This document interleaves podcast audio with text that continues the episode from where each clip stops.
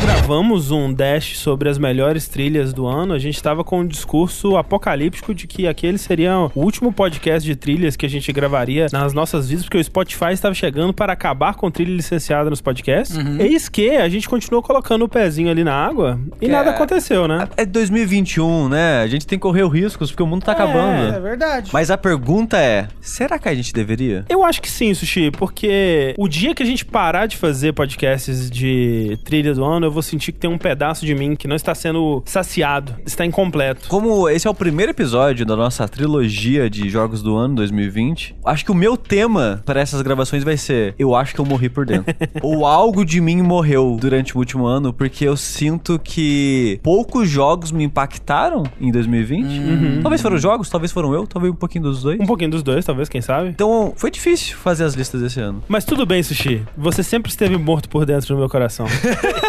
é isso.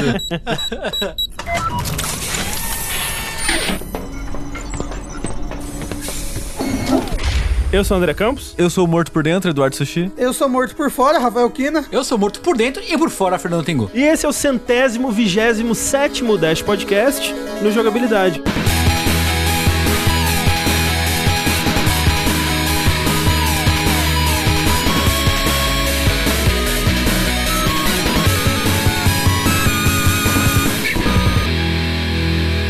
Então, vamos lá dar início a esse que é o primeiro da nossa trilogia de podcasts que vão tentar garimpar e cavar profundamente para tentar encontrar uma pepitinha que seja de algo bom em 2020. E com isso a gente começa falando das trilhas que mais nos marcaram, das trilhas que nos impactaram neste ano que acabou. E para quem não acompanha o podcast há mais tempo, ou para saber, né, como que vai ser a, a dinâmica esse ano, estamos aqui agora com o podcast das trilhas. Em seguida, nós teremos o podcast dos esquecidos do ano, onde a gente vai falar um pouco também do que esperar para 2021 e das nossas apostas, né? O que que a gente acertou, o que que a gente errou e fazer novas apostas aí para 2021. E por fim, para fechar, o dash dos melhores jogos de 2020, né? A gente espera ter tudo isso pronto até o final de fevereiro, porque todo mundo sabe que o ano só começa depois do carnaval. Então, assim, eu tenho duas músicas que serviriam bem para fechar o podcast. Então, talvez eu deva ser o último da rodinha. Eu queria aproveitar aqui, André, que eu já falei um pouquinho no começo sobre a minha opinião, e eu ser contraditório, talvez, agora, logo em seguida. O que é o ser humano se não uma pilha de segredos? Não é verdade? E contradições. Então eu tava olhando os jogos de 2020 que eu joguei tentando lembrar, tá, tinha alguma música nesse jogo que me impactou, alguma música que me marcou. E acabou que as músicas que me marcaram, que me fizeram querer colocá-las aqui, elas meio que carregavam o mesmo sentimento que eu descobri que aos 31, quase 32 anos de idade, eu virei um velho nostálgico. Aparentemente. Porque o tema que liga as minhas músicas não é necessariamente nostalgia, ah, a minha infância, ou ah, nossa, como era bom coisas da minha infância, como um jogo, ou um filme, ou qualquer coisa do tipo. Não sei explicar direito, mas é um sentimento nostálgico. Uhum, uhum. Uma experiência sonora, talvez que lembrava tempos mais tranquilos ou coisas assim, mas sem ser algo específico, uma memória específica, mas mais um sentimento. Sim, existem até, se você for olhar musicalmente, né, arranjos e notas e acordes específicos que tiram esse tipo de emoção de você. é. Exato. Então, eu já queria começar aqui com um jogo que eu falei num vértice recentemente, que é o jogo Signs of the Sojourner, que é basicamente um jogo sobre você conversar e se conectar com as pessoas e viajar. O jogo, ele tem uma música pra cada cidade que você pode visitar, Uhum. e cada cidade é meio que um gênero diferente, tem uma vibe diferente a música, às vezes é uma parada mais som de chuva, às vezes uma parada mais faroeste, e vai flutuando gêneros de acordo com o clima da cidade. E uma das cidades que você visita é a Anka, que dá nome à música que eu vou sugerir pra gente ouvir agora.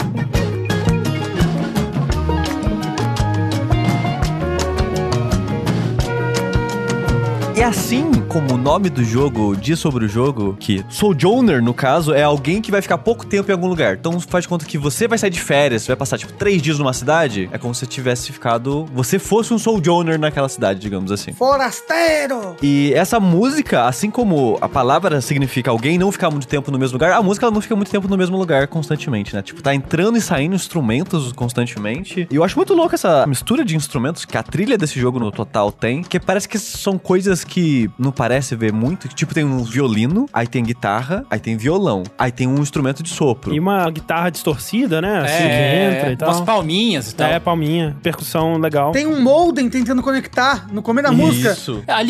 Isso é tema de uma das cidades, né? Você falou. Isso, isso. Essa cidade, como é que é? Porque a impressão que eu não joguei o jogo, mas a impressão que eu tenho ouvindo essa música é que, tipo, é um lance que ao mesmo tempo é bem urbano, pelo que dá a entender do começo da música, né? Que é o som de modem, o som, né? Que é mais ruído do, que música, quase, né? Que é legal pra caralho. gosto Que é muito. legal, e depois entra nesse ritmo que é mais tipo suburbano, entardecer, lo-fi beats, beats to study, não sei o que lá, tá ligado? É, mas numa batida um pouco mais acelerada do que seria, né? Porque eu sinto uma vibe, assim, que se essa música, o BPM dela fosse um pouco menor, ela encaixava bem como um tema de cidade de um RPG, por exemplo. Sim, Ah, tipo, a sim. parte mais calminha dela, vamos É. dizer, né? Tira a Aham. distorção de guitarra, tira o modem conectando, a parte mais recorrente dela seria um bom tema de cidade, assim. Mas olha, o Tengu tava certo. Parabéns. Porque ela é a trilha da maior cidade do jogo em tamanho, digamos assim. É como se fosse a São Paulo desse mundo. Porque o, o mundo onde o jogo se passa, ele é meio que um pós-apocalíptico, onde tem muitos desertos e, na verdade, a maioria dos lugares que você frequenta é mais vila do que cidade. Mas aí é uma cidade grande, com trem e coisas. E ela é meio que o polo principal desse mundinho que o jogo se passa. assim. Ela tem uma vibe meio corre-corre da cidade grande. Tem, tem. E tem um, um lance meio. Eu fiquei pensando em São Paulo, especificamente São Paulo, primeiro porque o vídeo do YouTube que a gente usou pra ouvir, né, tem um desenho que parece tipo. Um barrinho comercial. É, então, né? Que tem tipo umas galerias, umas coisinhas assim. E ele tem uma vibe meio bossa nova, assim. A música tem uma, uma pegada meio bossa nova, assim, que eu acho bem São Paulo, de certa forma. Uma das coisas que pra mim é nostálgica e confortável e reconfortante nessa música, essa música é tudo isso pra mim.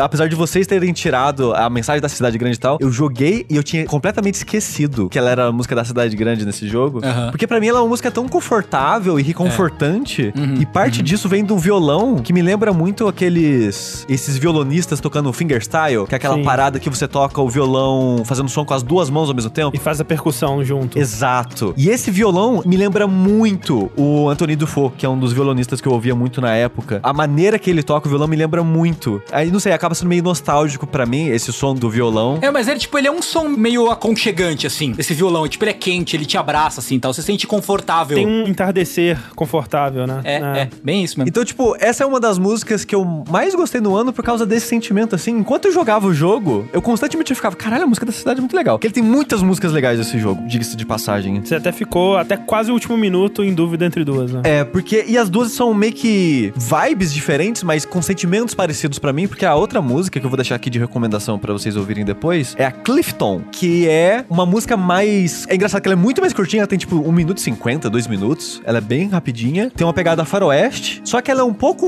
um faroeste meio progressivo, com a flautinha transversal.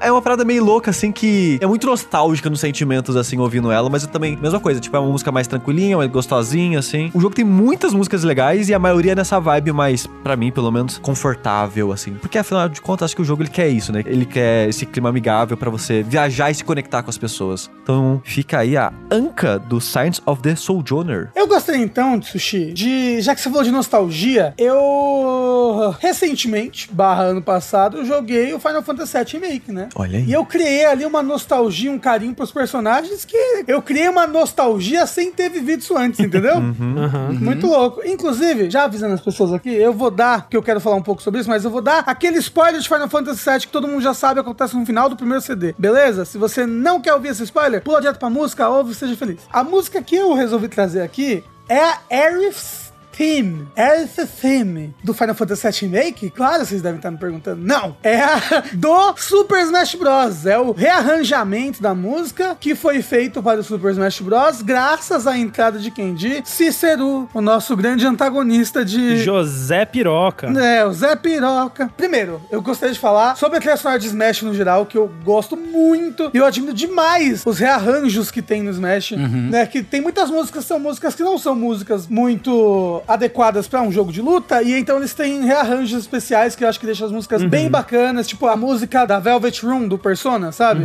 Eu gosto muito da versão de Smash dessa música, que é tipo super animada e ó, muito bacana. E os compositores que estão fazendo esses rearranjos são pessoas muito boas, assim, da indústria, sabe? Conhecidas. A nossa própria amiga pessoal, a Yoko Shimomura, ela tá fazendo várias trilhas dos personagens DLCs. Inclusive, eu fiquei entre essa trilha que eu peguei agora, que é o Air's Team do Super Smash Bros. Ultimate, ou a Cosmo Canyon, que foi ela quem fez o rearranjo. Mas assim, se eu posso dar o meu pitaco aqui, Rafa, você tomou a decisão correta. Olha, eu vou ser controverso e dizer que você fez a errada, que eu gostei mais da Cosmo Canyon. Eu gosto dessa, mas eu gosto mais da Cosmo Canyon também, ó. Você ouviu a Cosmo Canyon do Smash? Sim, sim, sim, sim. Então, porque ela é bem, né, tipo faroeste, ela lembra uma coisa meio nativo norte-americano, né? Sim. Ela é bem bacana, ela é muito legal. Se eu tivesse jogado o Final Fantasy VII, que todo mundo sabe que eu só joguei até o final de Midgar, eu acho que eu teria nostalgia, talvez se escolhesse ela no lugar. Mas uma coisa que eu gosto em nostalgia não é o Cosmo mas é quem é a Aerith. E essa música, esse rearranjo dela, que é feita inclusive pelo Keiichi Okabe. É o cara do que é Nier. o cara do Nier. É. Exatamente. O que essa trilha traz, eu acho que é quase que um tema da Aerith visto por um ângulo feliz, porque o tema da Aerith ela é quase uma música de luto, né? Parece que é uma música de você lembrar de um amigo que morreu. É, é uma música com muita melancolia, assim. Isso. E esse tema, pra mim, eu- esse rearranjo é quase o tema da Aerith que viveu, entendeu? é o tema da Aerith que não se foi. Mas e eu quero que vocês ouçam aí agora na casa de vocês ou na louça que vocês estão lavando e fiquem felizes deem a sua opinião.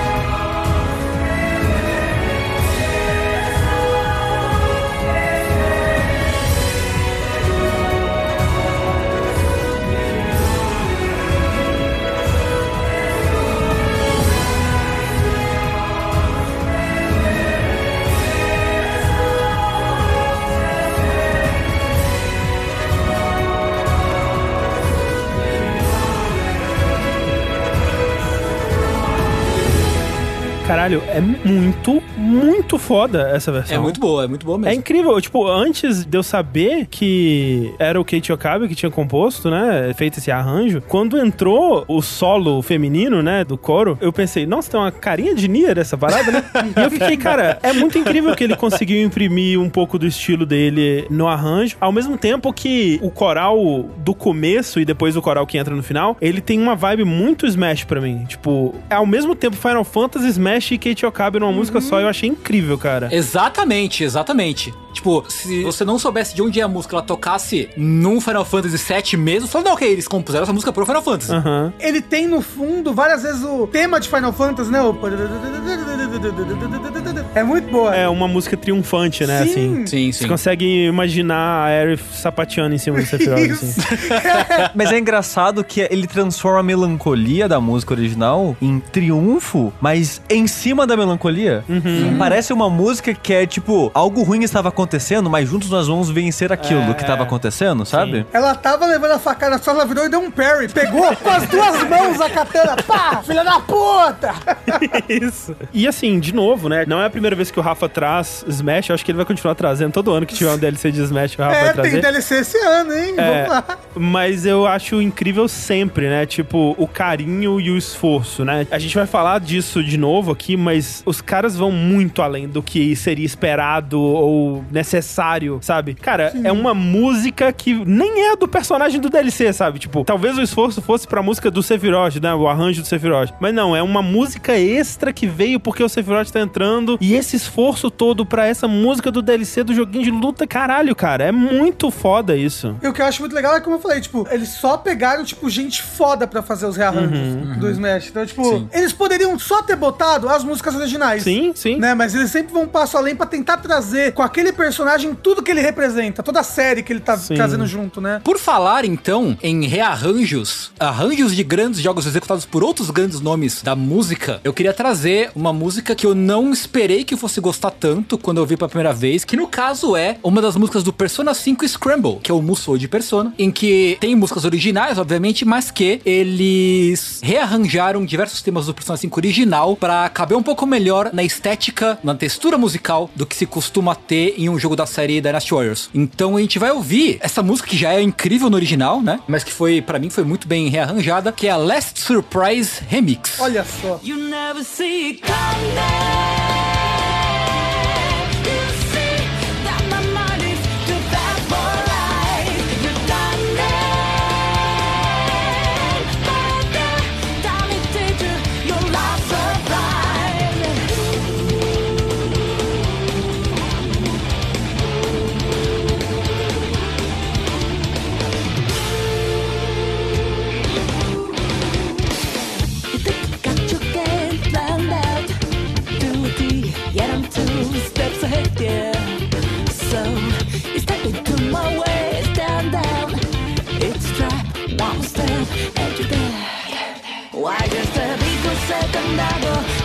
Blue skies, but things that you was reason. It's not an accident that no one hears your cries as your to dissolve. You never see it coming.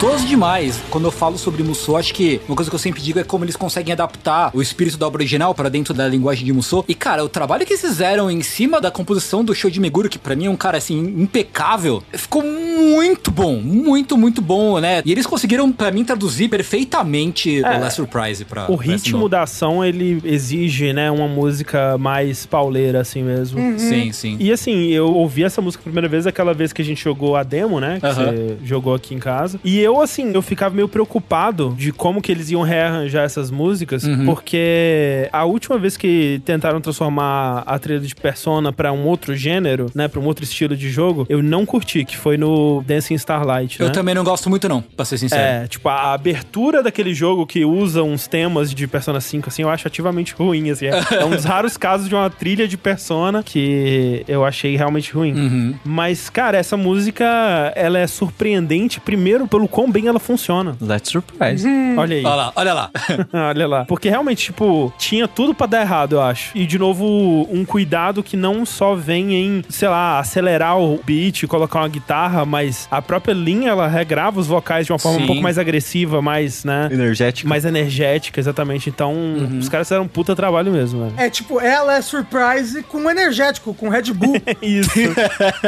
Ela é bem mais dançante e pauleira. É. Você fica. "Padadadã, padadadã, Porra, padadadã, pam, pam, pam, pam, pam." E eu acho que ela ainda assim mantém um pouco do groove da original, Sim, né? sim. Que é aquele jazzão mais pesado. No segundo verso, quando volta depois do primeiro refrão, que por trás tem uma guitarrinha com um groove legal, assim, eu acho bem da hora mesmo. Inclusive, não foi então o Shoji Meguro que fez esse rearranjo. Não, não foi. Não. Ah, me enganaria, porque É. realmente tá muito bom. Eu sabia que eu ia pegar alguma música do Persona 5 Scramble, mas eu não sabia se eu ia colocar essa, a Blooming Villain, que é o tema de chefe, Uhum, ou Rivers in the Desert, que também tem um remix muito interessante que eles fizeram. Ah, que legal. Ou assim, não sei se você gostou dela a esse nível, mas a abertura, que é You Are Stronger, né, eu acho, é muito boa também, né? Sim, é. eu gosto muito também. É muito boa. Inclusive, melhor que a do Royal, na minha opinião. Sim, também acho. Então, eles colocaram, né, agora no fim de 2020, começo de 2021, eles colocaram as trilhas de Persona no Spotify. Então, você pode ouvir, não precisa ir pro YouTube, tá? Você pode, né, baixar as músicas bonitinho lá, não sei o quê. Tem a trilha sonora do, não só do Scramble, mas como dos outros Persona, então recomendo bastante. Aí fica aqui uma menção honrosa, porque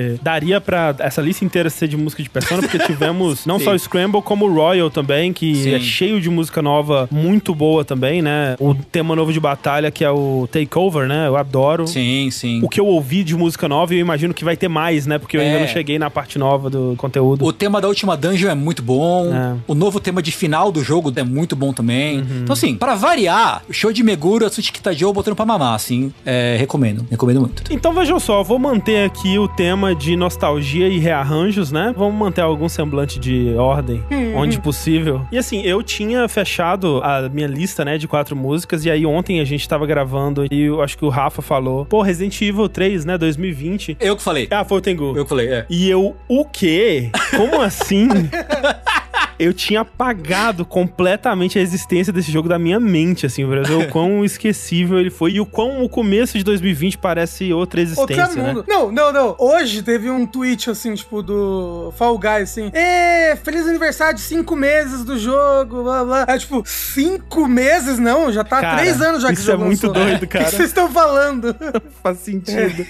então eu fui, voltei pra minha lista, né? Precisava mudar, porque se tem uma coisa, uma única coisa que o remake do Resident Evil 3 fez melhor do que o remake do Resident Evil 2 foi ter prestado alguma reverência à música de encerramento, que o 2 não fez, né? Ele encerra com aquele rockzinho bosta lá que o Leon escuta no carro, e é isso aí. Ó o rancor.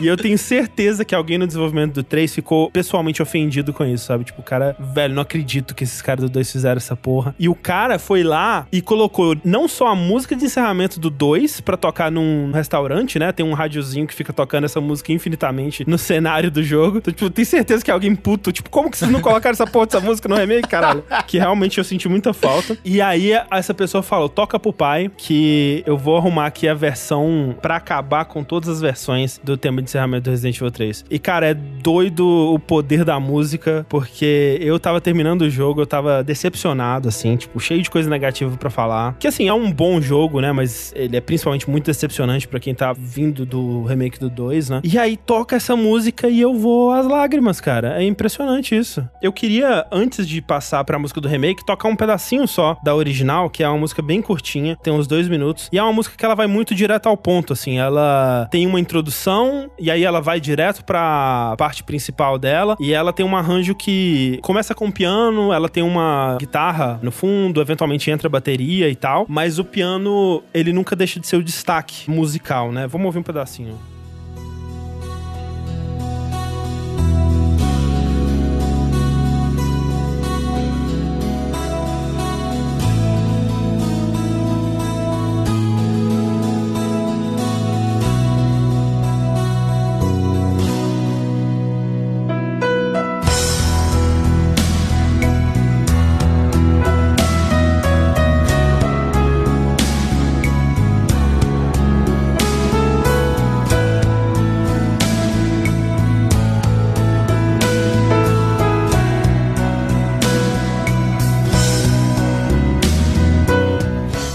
Brega. Eu aprecio demais o quanto que essa música é brega. Ela parece, tipo, uma música de novela, sabe? É. Mas, gente, Resident Evil é isso, é brega. É brega, é brega. E aí, assim, o remake, né, dessa música, ele é muito interessante no que, que ele faz, porque ele prolonga, né? Porque afinal de contas são créditos mais longos no geral, então a música tem que durar mais. Mas dele não só prolonga repetindo os mesmos temas, né? Ele pega aqueles temas, aquelas ideias da música e ele elabora em cima dela, criando novos momentos, assim, na música. E ela tem algo que falta na original e que eu sempre aprecio muito, que é essa escalada musical, né? Porque ela começa com o pianinho e aí você vê que ela tá construindo pra alguma coisa, daí entra a parte principal, entra a bateria, entra uma guitarra, né, com distorção. A guitarra começa a acompanhar a melodia principal e começa a crescer a guitarra, começa a tomar o protagonismo, né? E quando você vê a guitarra tá gritando e, e solando em cima da melodia principal e é sem dúvida o meu momento musical favorito de 2020, então vamos ouvi-lo.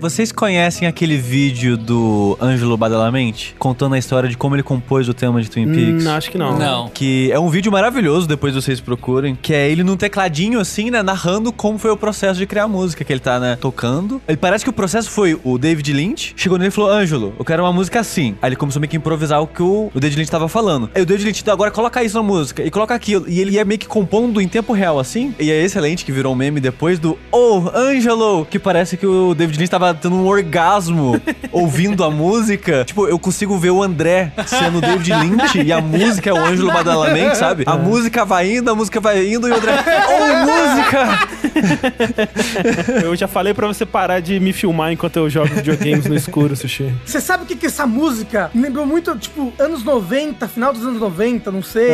É a música que fechou os anos 90 com a chave, Sim. assim. Foi a última na sala, foi lá e trancou a porta. Saiu. É. Fechou os anos 90 com uma bomba atômica em cima da cidade. Isso. É aquilo mesmo que o Sushi comentou das músicas que ele escolheu, assim. Essa música ela tem um lance de nostalgia muito forte, né? Sim, eu acho que, sim. é, eu não sei, tipo, obviamente a gente tem o contexto que a gente jogou. Não sei se o Rafa jogou na época também, Resident Evil 3, quando saiu. Não, não joguei. O primeiro que eu joguei foi o 4. Ah, então, mas tipo, ela evoca essa nostalgia, né? Essa coisa Sim, emocionante, assim, Sim, emotiva. sim. E eu, lembro, assim, muito nessa época, né? Assim, que ainda era muito difícil você ter música de videogame pra ouvir quando você quisesse. Que quando começou a ter MP3, né? E você poder ter as músicas assim, eu lembro que os meus tesouros eram os encerramentos do 1, do 2 e do 3, assim, porque os três tem músicas que eu amo. Tipo, do 1, especificamente o encerramento americano, que é uma música que eu acho que ela nunca nem saiu em trilha sonora, porque ela veio só na versão americana mesmo, chamada, acho que não oficialmente de Still Down, que eu amo. E aí a do 2, né, o encerramento do cenário B, que é aquele rock, né, aquela guitarra moendo e tal.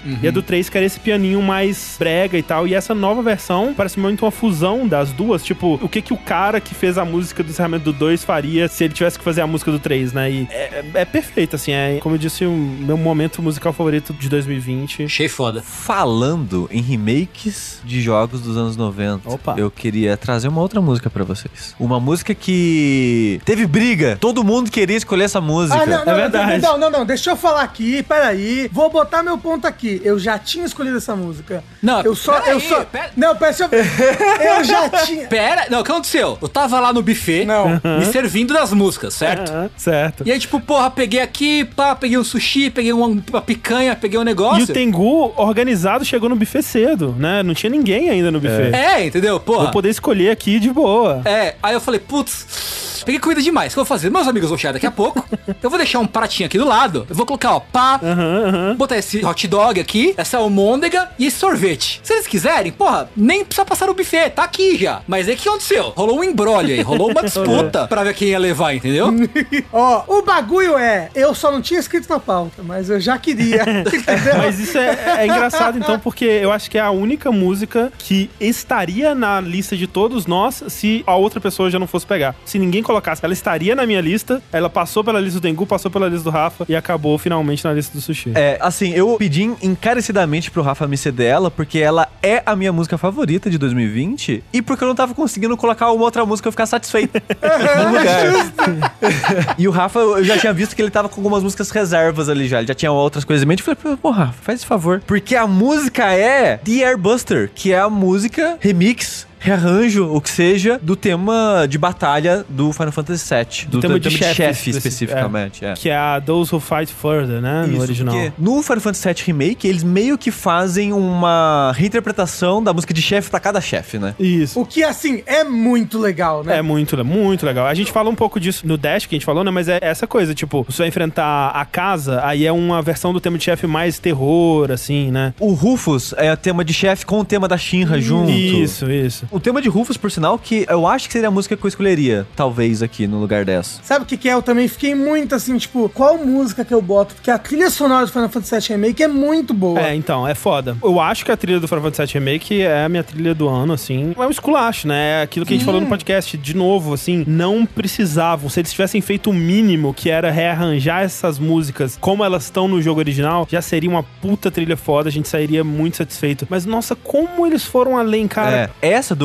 a The Airbuster, é uma jornada a música. É. A gente não vai tocar ela inteira aqui, porque ela tem, tipo, acho que nove minutos. E, tipo, antes era meio que um rock progressivo ali no Buematsu anos 90 total. aham. Que é ótimo, amo. E até sinto falta de alguns aspectos, como o órgãozinho sintético, né? Que não sei, eu gosto muito dele. Mas o que eles fazem nessa música é uma parada de outro mundo. Eles pegam o tema e constrói uma mansão em cima. Como se o É. tema fosse uma barraca e eles transformam ela numa mansão. Com cada cômodo é tipo orquestra, é Não. metal, é Nightwish. e tipo, nossa senhora. Aí você abre uma porta e tem 37 guitarristas dentro da mesma sala. E você, tipo, caralho, como cobre tanto guitarrista aqui, gente? E, tipo, o lance é que eu tava falando da música do Resident Evil, é que, assim, é uma música que cresce, né? Mas você consegue apreciar o crescimento dela porque ela começa de um violãozinho, de um pianinho, e ela vai crescendo pra algo maior. Essa música, ela já começa no gás e ela vai crescendo e você fala, ok, agora não tem como crescer mais. Aí cresce mais, cara. É incrível.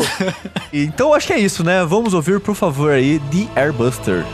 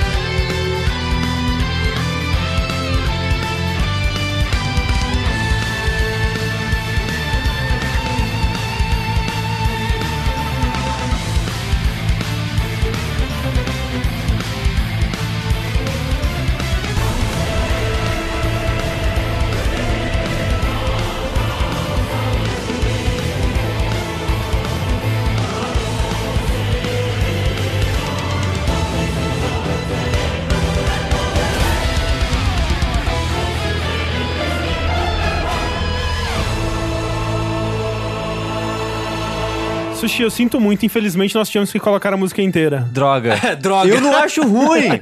Eu só fico, né, pensando nas pessoas. Será que as pessoas querem esses nove minutos? Ah, tem um botãozinho ali no celular. É, É, fácil. e ó, ó, é sete minutos só. Eu, eu fico pensando, a pessoa perguntando, e aí, como é que você vai fazer pra rearranjar o tema de chefe do Final Fantasy VII? O cara, sim, é tudo, todas as ideias possíveis, coloca É. junto, assim. A bateria dessa música vai tomar no cu. Vai tomar no cu essa bateria. Era o que eu ia falar. Eu sou tarado por essa bateria, cara. Essa bateria é muito boa, velho. É muito boa. E tem uma hora que o baixo vem, mas vem dando a bica na cara de todo mundo. Nossa. E aí entra um aspecto que eu acho legal nessa música. Ele parece uma dança no sentido de. Parece que o compositor estava se divertindo muito. Sim, sim, é. E, e ele tava tipo, eu quero fazer tudo isso, mas todo mundo vai brilhar. Então, tipo, começa a música no que você espera, na guitarrinha ali do tema de batalha. E na hora que ele vai começar a crescer, parece que a música baixa o som de tudo pra entrar aquele instrumento novo. Sim. E constantemente ele vai fazendo isso ao longo da música de tem uma hora que entra o coro, tudo abaixa. Sim. Tudo vai lá embaixo, o coro. Agora o coro, porra. Agora o violino. Agora a Nightwish. Traz a Tária.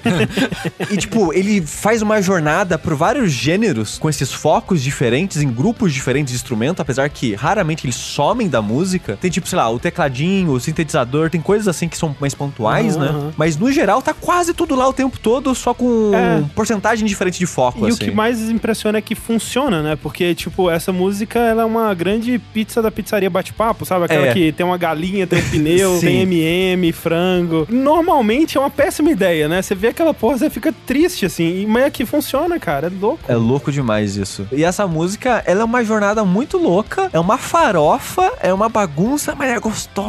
Nossa, é boa o demais. único intuito dessa música é pra você achar ela foda. Ela quer que você ache ela foda. Eu diria que ela nem é uma bagunça, ela é um bagulho extremamente organizado. É sim, exato. É. É uma bagunça para os nossos olhos leigos, que não entendem a arte. Sim, entendeu? É um bagulho que você morde e vai sentir as camadas de sabor a cada. Isso, Né? É, é. que isso, cara. É coisa de louco. É animal. Não sei se vocês já foram parar no canal desse cara, mas ele é um produtor musical. Alex Mukala. É, que ele tá sempre fazendo vídeo de música de jogos e tal. Ele fez um vídeo dessa música. E ele fala um aspecto que eu nunca ia perceber sozinho: que tem duas guitarras fazendo o mesmo som, a mesma nota, em tons diferentes. Em cada cada canal. lado do seu ouvido. Mas isso é o que? É Angra. Angra é isso. Eu não noto, mas parabéns. Tipo assim, essa bagunça de fato tem algo muito bem pensado e proposital por trás dela. Eles não só não jogaram os instrumentos pra cima, que gravaram o som deles caindo. Mas é, parabéns. Falando em músicas que nós roubamos de outras pessoas, Hum. Eu tava muito em dúvida, porque 2020 pra mim é uma bagunça na minha cabeça, inclusive. E eu joguei muita coisa em 2020 que não era de 2020, né? Até porque a gente teve um grande deserto, né, de lançamentos, né? E aí o André tinha botado esse daí, tipo, de bônus, né, dele lá. Não, tava nas minhas principais. É. Isso. Foi antes de eu decidir o Resident Evil. Aí eu falei, André, por favor, me deixa, porque eu gostei demais da trilha sonora desse jogo. Eu só realmente não lembrava.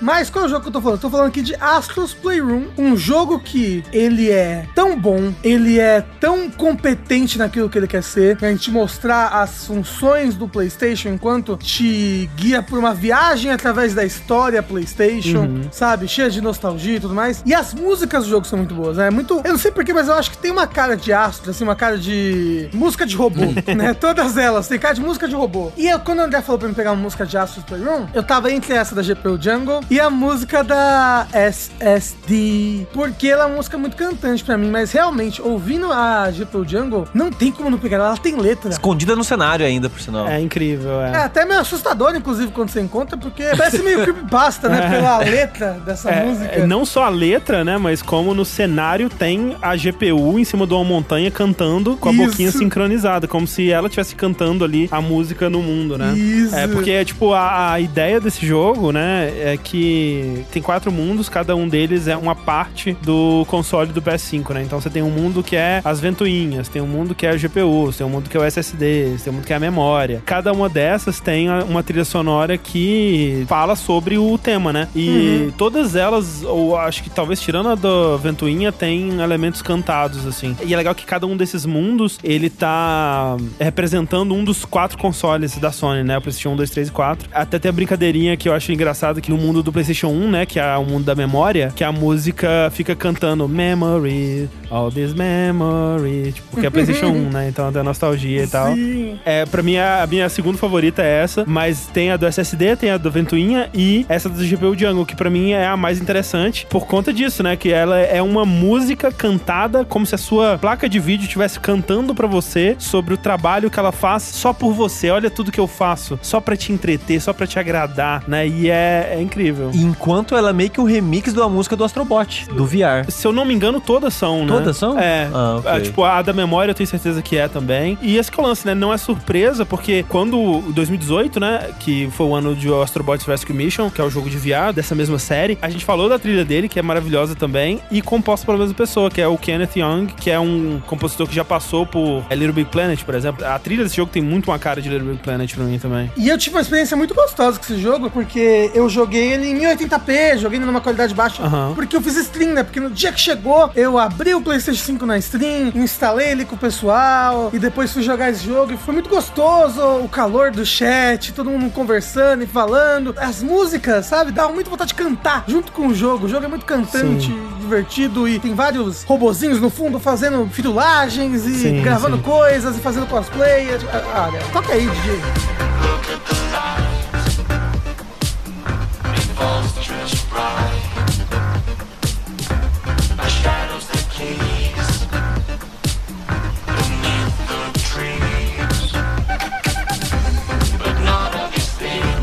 Isso é uma cuíca ou um macaco? Uma cuíca, eu acho incrível. É uma cuíca.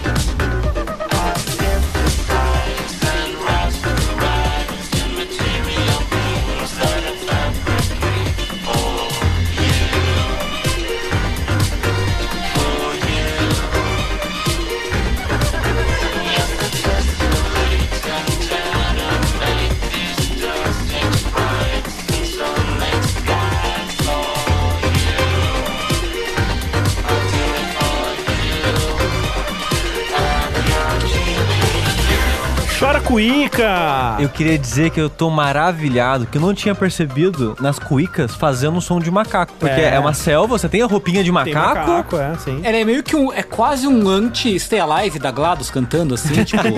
é a máquina que te ama demais, quase de um jeito esquisito, É assim. quase de um jeito esquisito, porque assim, ela é quase aquela música do The Police, do Every Breath You Take, né? Every Breath You Take, sim, sim, ela é sim. o Every Breath You Take do console, sabe? Porque assim, eu acho que o que fecha essa música com a chave de ouro é que ela é muito good vibes na parte instrumental, mas o robô, ele tem uma coisa triste no jeito que ele canta. Ai, meu GPU. Tipo, é meio pra baixo o jeito que ele canta, né? E o jeito que É. contrasta com o instrumental feliz, pra mim é o que dá a liga ali que torna essa música especial. Senão seria só uma música feliz, doce demais, sei lá, alguma coisa assim, sabe? Uma coisa que eu percebi sobre mim mesmo ao fazer essa pauta de Dash é que eu gosto muito de robô cantando. Como eu gosto de robô cantando. Ah, qual a minha música favorita do álbum do Proto Man, o segundo álbum? É a música que tem o robô cantando, brigando com o moço, Tem entendeu? que estar cantando robô, é verdade. Quando o robô canta, que eu falo, ah, caralho, o robô cantando aí. Ó o robô. Inclusive, quando chegar a minha última música, spoiler, robô cantando também na última música. Gosto muito. Fica aí o spoiler. A minha próxima música não tem robô cantando, porém é um tema de um robô. Um jogo que me acalentou muito durante o ano 2020 foi o meu querido FIFA 14, né? O Final Fantasy 14, MMOzinho, que recebeu várias atualizações durante o ano. E algumas dessas atualizações são as lutas contra as weapons, né? As weapons do Final Fantasy 7, que foram repaginadas e recoisadas pra virarem lutas dentro do contexto do universo do Final Fantasy 14. E aí, a música que eu escolhi, ela é o tema do luta contra a Ruby Weapon, que é a primeira weapon que teve no ano passado. E ela não tem robô cantando, infelizmente não tem robô, mas é sobre um robô. E tem gente cantando. E tem gente cantando sobre o robô. Tem gente cantando em um robô, então tá tudo certo. Tem um lance meio evangelho essa luta, assim, que eu não não vou dar spoiler, que é importante não dar spoiler sobre a trama. Mas tem todo um lance meio evangelho. Essa luta, na verdade, ela é dividida em duas partes. Essa música que eu escolhi é da, só da primeira parte, porque a segunda parte ela é meio que uma releitura de uma música do próprio Final Fantasy XIV, do jogo base, na verdade, né? Eu acho que ela é muito Final Fantasy e ela é bem empolgante, uma luta contra chefe, e ela é muito legal pra você ouvir, porque, né, obviamente, quando você tá lutando contra o chefe, você não tá prestando muita atenção né, na letra, ou enfim, nos instrumentos e tal, você tá meio que sentindo a, a vibe e fazendo as mecânicas ali. Até porque tá lutando você e mais tantas pessoas, todo mundo usando magia, usando poder, o efeito sonoro ali sem parar. Pois é, e é uma música boa pra você apreciar depois do fato, né? Com o seu fone de ouvido ali, mais tranquilinho. E essa música virou meme, por um motivo que eu vou explicar depois que a gente ouvir. Então agora vamos ouvir essa música que chama Última, do tema da Ruby Weapon do XIV.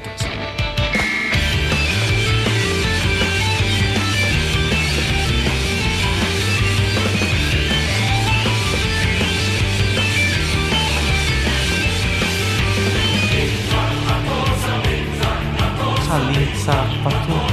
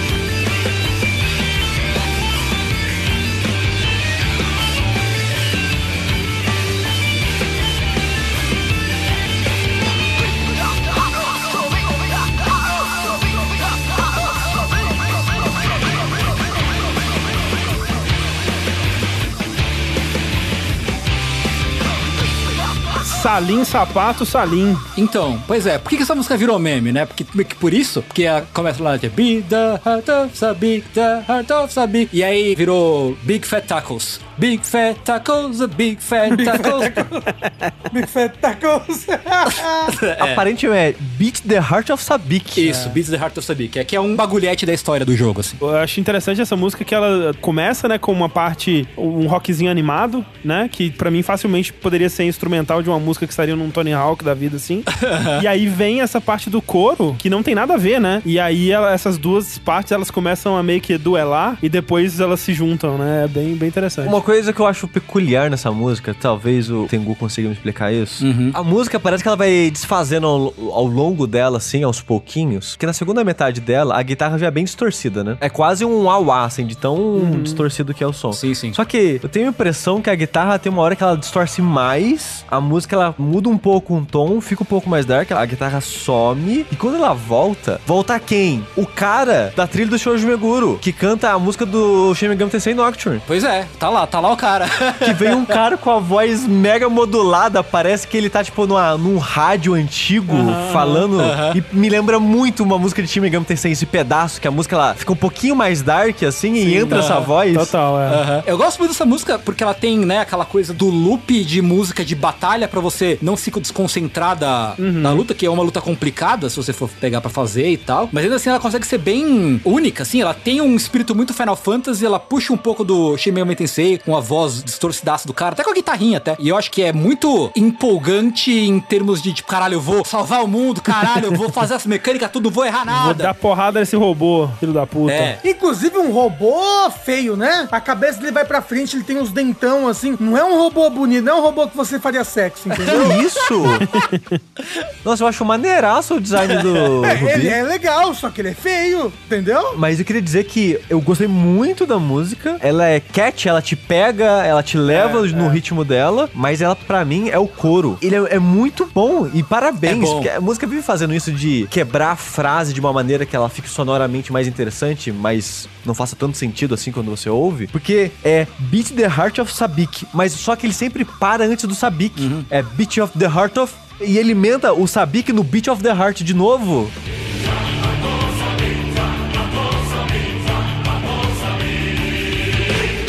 Aí parece que, tipo, não faz sentido. E quando você vê a letra, você. Nossa, que estranho. Eles param antes do Sabik, como se tivesse um ponto final no off. E o Sabik fosse o começo de outra frase. Só que fica um ritmo muito legal na música, essa quebra. Sim. Hoje de noite eu vou deitar pra mim e vou ficar. Big Fat Tacos, my Big Fat Tacos.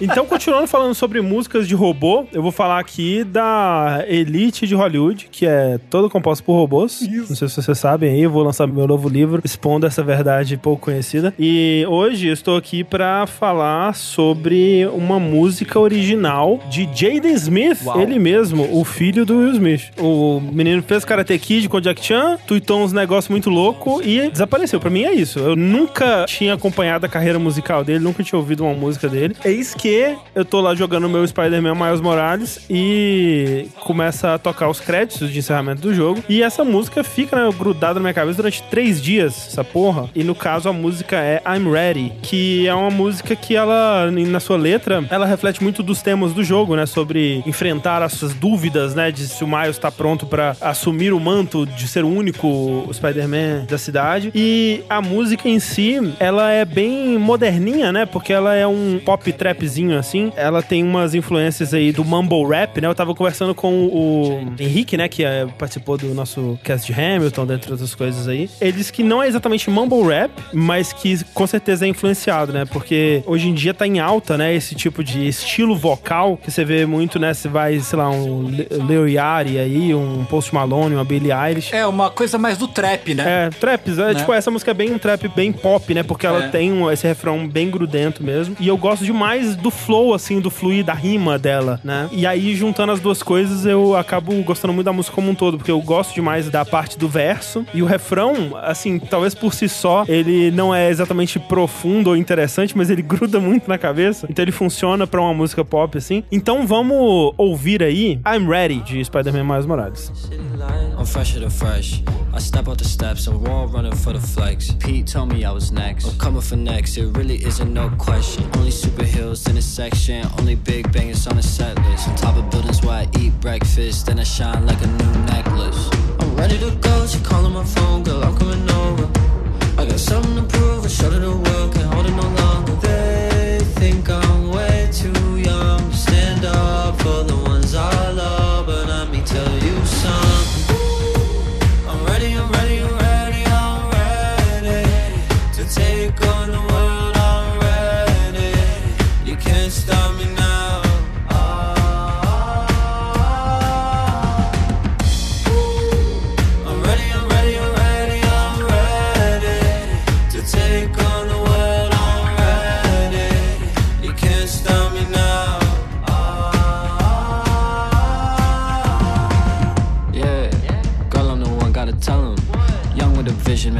see it, man, just let the picture develop. I got it, yeah. Fly as a whip with propellers. All of these feelings are jealous. Just cause I'm young and I'm careless, swing through the window, what I interest. I'm ready to go, she calling my phone, girl, I'm coming over.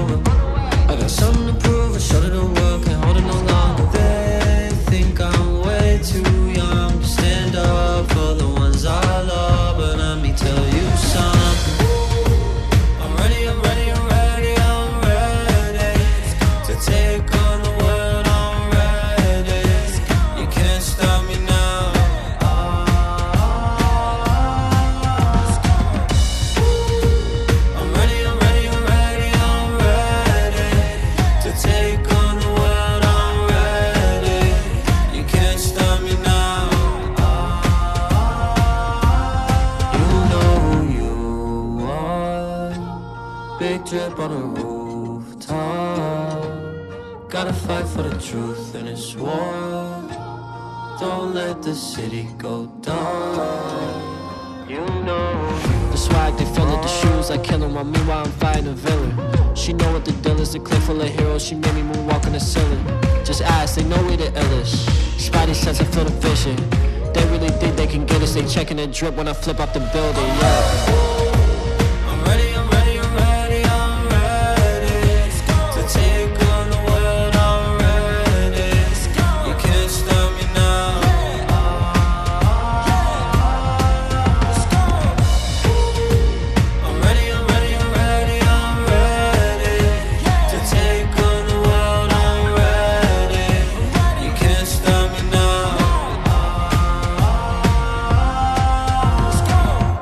Aê!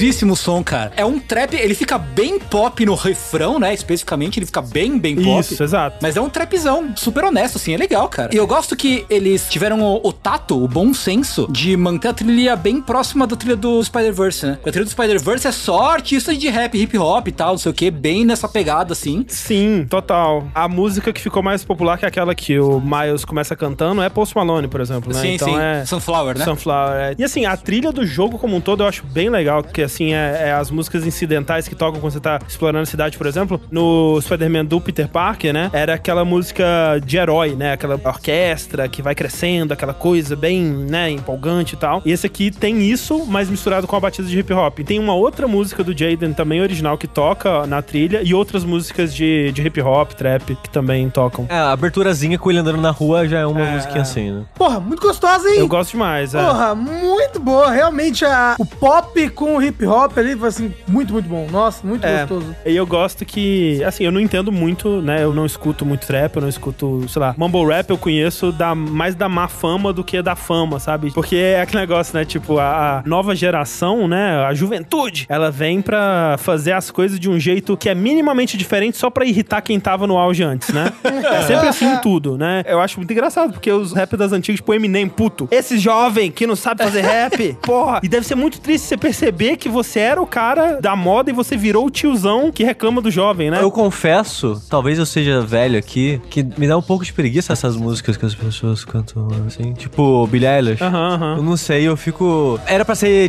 descolado, a pessoa ser distante? Não, é um mood, é um mood. É um estilo. Não tá entendendo? Você não entende a juventude. A juventude. Ah, a juventude faz o que ela quiser. É isso, é isso que sobrou pra eles. Sushi, o que sobrou pra eles é o descolamento da realidade, do sentimento. É, eu acabo apreciando num tom de. E talvez essa música ela faça isso de. do contraste, né? Que ela, pra ser uma, é uma música de. Eu tô pronto, é isso, tanto que fica um cara no cantinho do seu ouvido gritando: vai lá, porra! Faz os negócios! Enquanto o Jaden tá lá só no, no, no Mumble. É, Esse contraste eu acho curioso e peculiar. Quando mandou, yeah, baixinho assim, sabe? Eu, eu acho esse contraste interessante, mas no geral me dá um pouquinho de preguiça. Mas pode ser a idade falando. É, e fica o aviso, se a gente tá falando merda, se você é um especialista em rap e sabe as nomenclaturas certas e a gente tá falando merda, não nos corrija. Deixa a gente ficar falando merda aqui, nós somos um bando de idosos. é isso. É. A ignorância é uma benção. Sabe o que é uma benção também? Ser criança. Ah, Olha aí. Você ter a vida inteira pela frente. nossa, agora me pegou. Porque agora eu vou falar brevemente de um jogo que eu vou falar mais dele no próximos dashes aí da trinca, que é o Wide Ocean Big Jacket, que é um jogo sobre acampar com familiares. Não necessariamente seus pais, mas nesse caso seus tios, e o seu primeiro namoradinho, quando vocês têm aí acho que 12 anos, 13 anos. Você é um jovenzinho, uma jovenzinha. Na verdade, você acha que você não controla ninguém específico? É, exato. é- Você é todo mundo Você ali. joga com todo mundo, mas acho que a personagem mais interessante é a menina, né? Acho que ela é a que mais chama atenção. É. Esse jogo, então, é basicamente um dia no acampamento dessas quatro pessoas, né? E o momento que dá nome ao jogo, que é o Wide Ocean Big Jacket, é quando as crianças vão pra praia, passar um tempinho ali na praia, vão lá olhar as ondas e ficar na areia. E esse jogo todo, ele tem uma vibe muito simples e singela e tocante e mundana no sentido refrescante, sabe? E quentinho, né? e quentinho. E que essa música da parte da praia, onde as crianças estão, enfim, sozinhas, sem os tios, estão conversando ali sobre o que, que tá acontecendo e a vida e, e nada ao mesmo tempo. É que é, é legal porque fica implícito, assim, tipo, os dois casais que tem, né? Eles são meio que espelhos uns dos outros, né? Então você tem o casal de tios, o casal de crianças. E as crianças, elas estão meio que nesse. Elas eram melhores amigas antes. E aí deu uma idade, assim, que tipo, eita, acho que as pessoas namoram, né? Será que a gente pode tentar isso? E esse acampamento é meio que o. Vamos ver, vamos ver se rola, né? Vamos ver se é legal isso. E eles estão, assim, eles meio que não sabem o que, que ele significa, né, ainda. Eles estão explorando esse mundo, assim, né? E essa cena é, é bem emblemática do jogo. Então bota aí Kids on the Beach do Wide Ocean Big Jacket.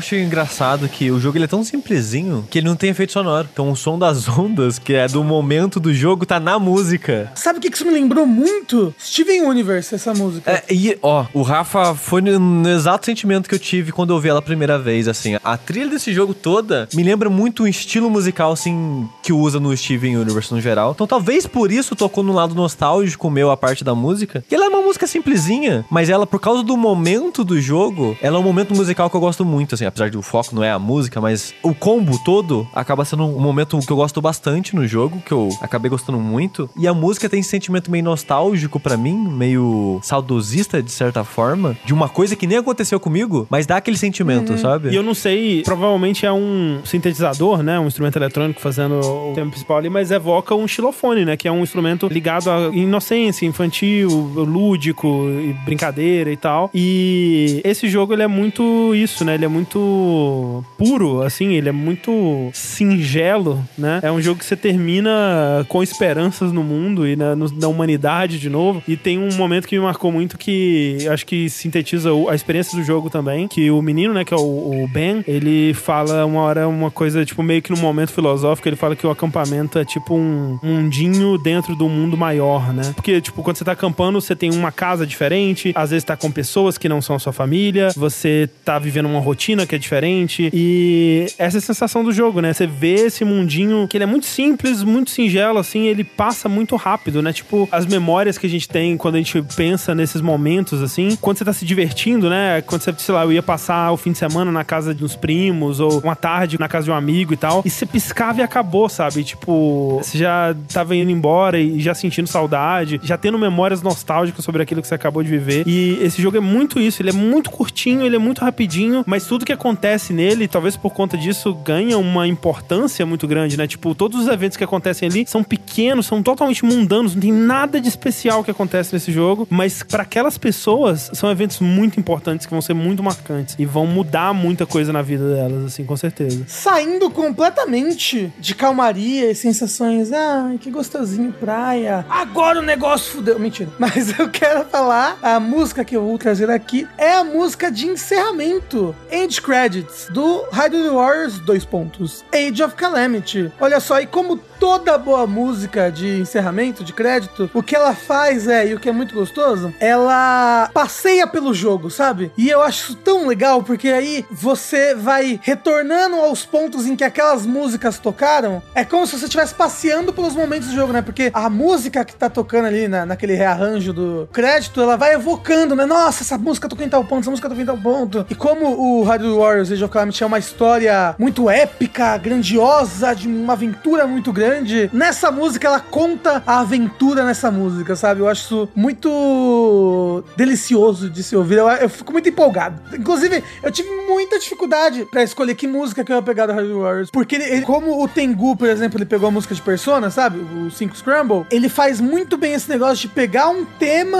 de Breath of the Wild, que normalmente é um tema, é uns pianinhos aqui, blá, blá, blá, mas tipo, transformar isso numa música completa e de batalha e de guerra. Por exemplo, a música do primeiro mapa é boa pra caralho, já arregaçar. A música da Mifa é muito boa. A, a música do segundo mapa, que é a música do Guardião, ela é a música da ansiedade. Bota só o comecinho.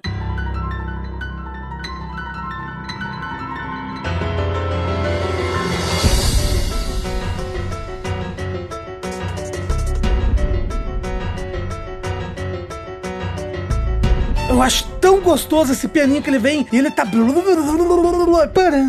Nossa, é demais. E é claramente um riff na música do Guardião, né? Do Breath of the Wild. Isso, isso, isso. É de arregaçar, eu gosto demais. Mas eu escolhi a End Credits justamente por ela ser essa viagem pela história do jogo, por todos os acontecimentos e evocar tantos sentimentos bacanas de aventura e luta.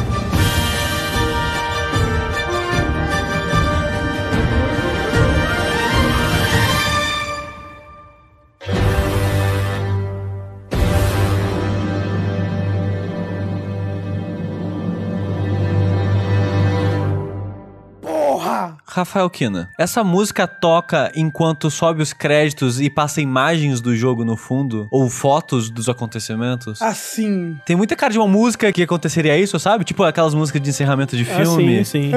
Uma coisa que dá pra dizer é que ela é, tipo, né, 100% uma música de encerramento, né? É. Você nunca confundiria com nada. Zelda tem essa coisa, essa tradição de todo encerramento de Zelda é meio que um pupurri de temas, né, do jogo e tal, não sei o quê. Sim. Não, mas o mais bacana é que esse pupurri, ele vai quase que na ordem da história, sabe? Porque ele começa e aí, de repente, ele tem o tema dos quatro guardiões rapidinho ali um seguido do outro. Aí ele tem, opa, um momento bom da história. E, Eita, ficou tudo ruim, meu Deus, a calamidade. Entra o tema da calamidade. Então, tipo, ai, é muito gostoso. Não, e a orquestra? Nossa, eu, eu amo coisa orquestrada. Quando vem todos os instrumentos no meu ouvido, eu gosto de ouvir essa música no talo.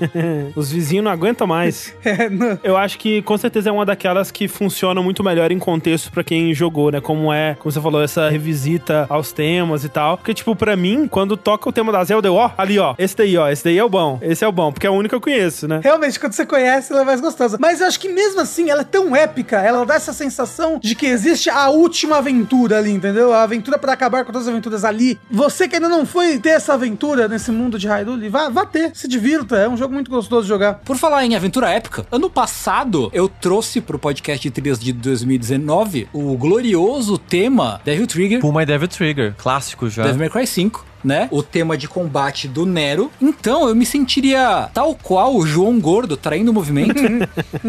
Se eu não trouxesse aqui esse ano o novo tema de combate que eles colocaram na versão Special Edition. Special Edition, Special. né? Do. Tengu, Oi, te falar um negócio, Tengu. fala um negócio, André. Chega mais perto pra te falar um negócio, Tengu. Eu tô bem pertinho do, do microfone aqui, André. Pode falar. Essa música é boa, hein, cara? Eu não tinha ouvido ela antes disso aqui. Caralho, olha, assim, se pá, Resident Evil 3 foi o meu melhor momento de musical de 2020, porque eu não joguei o Special Edition do Devil May Cry 5, cara. Porque essa música, olha, tá de parabéns. Ela faz chorar, não vou dizer por onde. Antes da gente dar play nela, eu queria comentar que eu tava vendo uma entrevista com o Casey Edwards, né? Que é o, o responsável por todas essas músicas vocais aí, tanto a Devil Trigger quanto essa, quanto a do V e do Dante também. Justamente no canal do cara que o Sushi comentou, do Alex Mukala, que ele fez um podcast conversando com o Casey Edwards, tipo, uma hora, assim. Eu vi só os melhores momentos, assim. Ele fez uma edição de 10 minutos, assim, falando justamente como que foi o processo da Barry the Light em si. E eu só queria dar uma, umas sugestões de coisas pra você prestar atenção nessa música, que eu achei interessante, que enriqueceram a experiência pra mim. ah, por favor. Primeiro é que, assim, ao contrário da Devil Trigger, que a Capcom, quando chamou ele, Aham. eles ainda não tinham decidido qual que seria o som do Devil May Cry 5. Então ele meio que ajudou a criar esse som e ele meio que teve liberdade total. Ele mandava as paradas assim, ó, eu fiz isso aqui, o que, que vocês acham? Ah, legal, continua, vai, muda aqui, muda ali. Mas ele tinha liberdade pra criar, então a Devil Trigger ele criou meio que livre. A Barry Delight, ao contrário disso, a Capcom tinha muitas ideias do que que deveria ser o tema do Virgil nesse Devil May Cry 5, nesse contexto de Devil May Cry 5. Então eles já foram com muitas sugestões, muitas referências do que ele podia fazer, do que, que ele não podia fazer. Até porque o Virgil é um personagem muito querido, né? E eles têm uma imagem do Virgil que eles querem zelar por ali. E eles deram duas diretrizes. Uma delas ele conseguiu burlar em certo nível, assim, mas é bem menos do que ele teria feito normalmente se não tivesse essa diretriz, que é a música não pode ter grito, né? O vocal não pode ser gritado. E a segunda, e isso se manteve, reparem bem, não pode ter guitarra, exceto no refrão. É muito específico, né? né? Por, por quê, né? É, mas eles deram assim, olha, isso é muito importante pra gente, sem guitarra, exceto no refrão. Então, pra compensar, ele falou, porra, não pode ter guitarra? Então eu vou fazer o maior baixo que vocês já viram nas suas vidas aqui. Então eu acho legal de reparar nisso quando começar a tocar. Então vamos lá. A música tem tipo nove minutos. A gente vai ouvir um teco dela. Ó, eu acho que é bom ouvir até o final, hein? Porque Olha aí, ó. tem um pedaço no final que eu gostaria de comentar. Tá bom, beleza. Simbora nessa jornada. Então vamos lá. Beer the Light. Jornada do metal.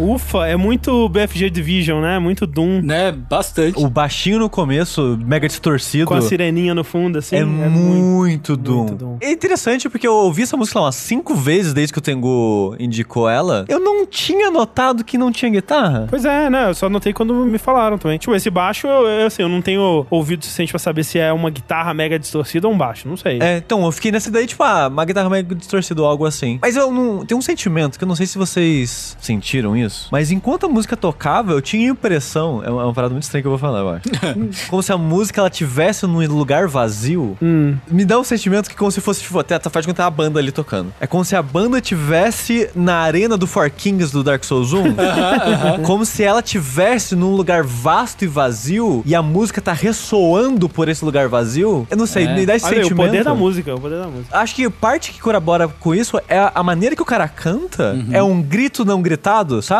Ele tá falando assim, mas sem gritar de vez, como você falou que não podia gritar. Sim. É você brigando com a sua mãe, que você não pode gritar, mas você fica brava. Você, ah, não me encha paciência.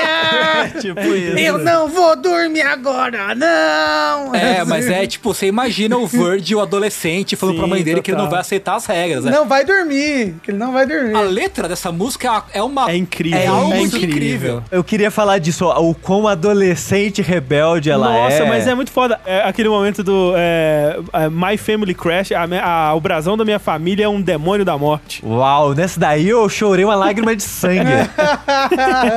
Caralho, é o Sephiroth em formato de música, né? Sephiroth em formato de música. É incrível, é incrível. é foda demais. Outra coisa que o Casey Edwards falou na entrevista é que ele não sabia, né, que ele ia trabalhar no DLC, né? Então quando a Capcom ligou pra ele, falou, "Ô, que tal fazer a música do Virgil? Ele, eita porra! E ele foi fazer meio que já sabendo que dessa vez sim seria a última coisa que ele ia fazer pro Devil May Cry 5. E ele não sabe se ele vai trabalhar no Devil May Cry 6, sabe sei lá quando, sabe se lá se vão chamar ele de novo e tal. Então uma coisa que ele quis fazer nessa música, além de falar do Virgil, ele quis meio que se despedir da franquia, né? Então aquele bloquinho final é um bloco que ele mesmo fala, cara, se eu entregasse a música sem esse bloco final, a Capcom já tava satisfeita, ela ia aprovar e, e tava tudo certo. Esse bloco final foi por mim, sabe? Então é um bloco onde ele canta alguns versos que são sobre o Virgil, mas na melodia da Devil Trigger e depois vem a guitarrinha fazendo a melodia da Devil Trigger de novo ali e é muito da hora. Mas eu gosto muito, tipo, uma coisa que vendo esses canais que analisam música e, né, e tentando entender melhor o que que faz a gente sentir o que a gente sente quando as músicas são tocadas, uma coisa que eu reparei é que muito da música vem de como você começa uma passagem e como ela se resolve, né? Eles usam muito esse termo, como que esse trecho da música se resolveu. É quase como se você levanta a bola, como que ela vai ser cortada, né? E vai muito da nossa experiência, da nossa, do nosso repertório, né? De criar expectativas de como as coisas vão ser resolvidas. Então, no refrão, eu acho legal que é, I am the storm that is approaching. Tanana. Na, na, na, na, na, na, na. Tipo, ela, ela quebra a sua expectativa. Em vez de continuar subindo, ela desce. Então ela tem essa coisa meio melancólica que o Sushi tava falando, que eu acho muito interessante, assim. E puta música gigantesca, cheia de momentos, né? Ela vai viajando, passando por tudo. Ela, de novo, tem aquela coisa da parede de som que você acha que não cabe mais nada, e aí do nada vem um violino ali. E funciona muito bem também. Por falar então em músicas melancólicas sobre o Demônio da Morte, eu vou falar sobre uma música de The Last of Us Part 2 que quase não toca em The Last of Us Part 2, mas que pra mim é, é, talvez a minha música favorita que define The Last of Us Part 2, assim, porque eu poderia ter escolhido algumas aqui, né? Eu poderia ter escolhido a versão da Future Days que o Joe canta, que é muito emblemática do jogo, poderia ter escolhido a Wayfaring Stranger, né, que toca nos créditos quando você zera, que é um meio que um dueto da Ellie e do Joe ali. Eu poderia ter escolhido alguma das músicas instrumentais do jogo, né? Porque tem muitas, né? A trilha nova é muito boa e tem alguns temas que são tão memoráveis quanto qualquer um do primeiro pra mim, tipo Beyond Desolation, né, que é o tema de encerramento. Mas eu escolhi o Through the é, Through the Fire. Alguém Aí. tocou. Imagina, né, tocando, né? Não Through the Fire Flames, infelizmente, não vai ser dessa vez, mas eu escolhi a Through the Valley, que infelizmente, né, agora não tem como competir com Through the Fire Flames, agora é, fudeu, porque né, qualquer música que eu coloque aqui não vai ser Through the Fire Flames. Mas assim, essa música tem uma história interessante porque ela não é original do jogo, né? Ela foi composta pelo Shawn James, que é um músico não muito famoso, não muito conhecido, em 2012, e o Neil Druckmann decidiu usar a música no trailer de anúncio do jogo de 2016, né? Aquele trailer que Assim, extremamente icônico o trailer. Um, é um desses trailers históricos, eu acho, sabe? Exatamente, que a Ellie tá tocando violão, o Joe chega e tal. E foi interessante, né? Porque quando isso aconteceu, o cara ele teve um mega boost de exposição, assim, a música ficou super escutada no Spotify, entrou pra uns charts até assim de música em indie e tal. E quando o jogo tava pra lançar, ele até gravou um clipe da música pra aproveitar um pouco do hype. E depois ele gravou uma música original chamada The Guardian, entre parênteses, Ellie Song, que é sobre o jogo, sobre o universo do jogo. Tipo, então é bem legal como que afetou a, a vida do cara. E é curioso isso, porque pra mim essa música, ela tem muito uma vibe de, sei lá, uma música country, uma música folk antiga, assim, uma música clássica. Ou, sei lá, uma música do Bob Dylan que por algum motivo eu não conhecia, sabe? Uma música desses caras velho aí. Então, uma música que tá aí desde sempre e que por algum motivo eu nunca tinha ouvido, assim. E é uma música que ela tematicamente encaixa muito bem, né? Que ela fala na letra sobre alguém que tá meio que abraçando essa, essa escuridão interior, assim, que começa citando aquela passagem bíblica famosa de ainda que eu viaje pelo vale da sombra da morte, eu não temerei porque Deus tá comigo, aquela coisa toda. Só que com a- o plot twist de que ele não teme o mal porque ele não consegue enxergar o mal, né? E o que conforta ele é a arma, a arma do eu lírico. É meio que é uma letra sobre alguém que meio que perdeu a esperança completa, assim, no mundo e só restou a vingança, basicamente. Que é bem, né, representativo da história do jogo. E a gente vai falar de novo disso sobre músicas que não são cantadas por atores, mas por personagens, que é diferente, né? Se você procurar aí a Ashley Johnson, que faz a voz da Ellie, ela é uma grande cantora, né? E se você procurar, ela foi mordida pelo bichinho do Hamilton também, e tem um vídeo por aí da internet dela cantando You'll Be Back, e ela canta muito bem, assim. Ela tem uma voz muito bonita. E não é que essa música ela seja mal cantada, mas você vê que é a Ellie cantando, sabe? Você vê que ela fraqueja no vocal, você vê que não é tão polido. Você vê que é uma música cantada por alguém que tem um talento nato, assim, uma voz bonita pra canto, mas que não foi polido, que não treinou ao ponto de se tornar um cantor profissional. E você vê, né, que ela tá cantando com muita emoção, então a voz dela fraqueja em alguns momentos e tal. Tem uma parte do assovio, assim, que não é um assovio perfeito de um grande assoviador profissional, né? Então, é, isso dá muita personalidade pra música. Então vamos ouvir Through the Fire and Flames. I'll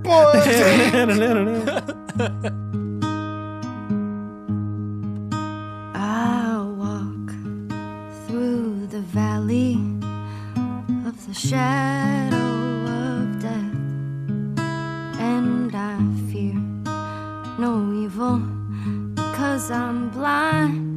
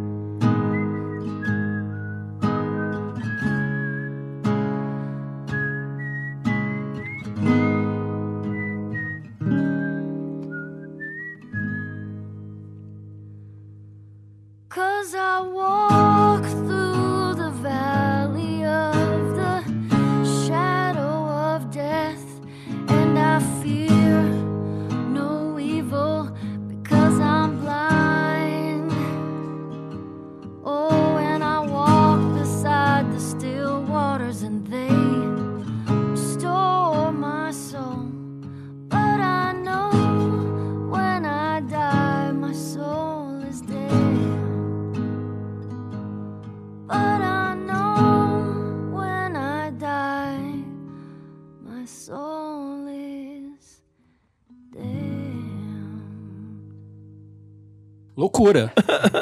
A parte do assovio é muito foda, né? Que é bem um momento em que ela tá interpretando a Ellie enquanto Sim. canta a música, né? Ah, não, eu acho que no momento que ela abre a boca no começo. Ellie, por quê?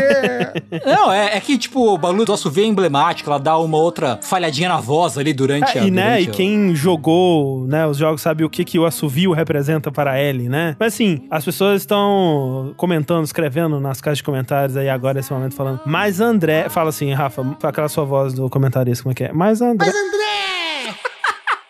Andrezão, Dedezão!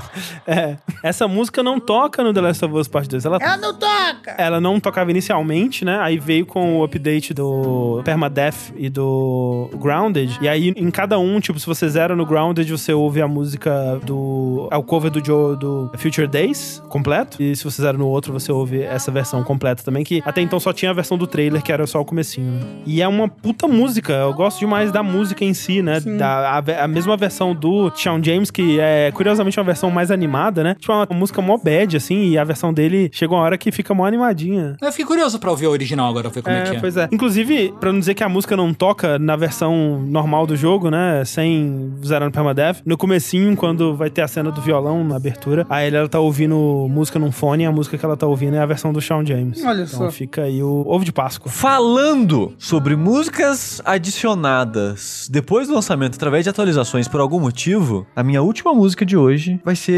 uma música que não aconteceu isso.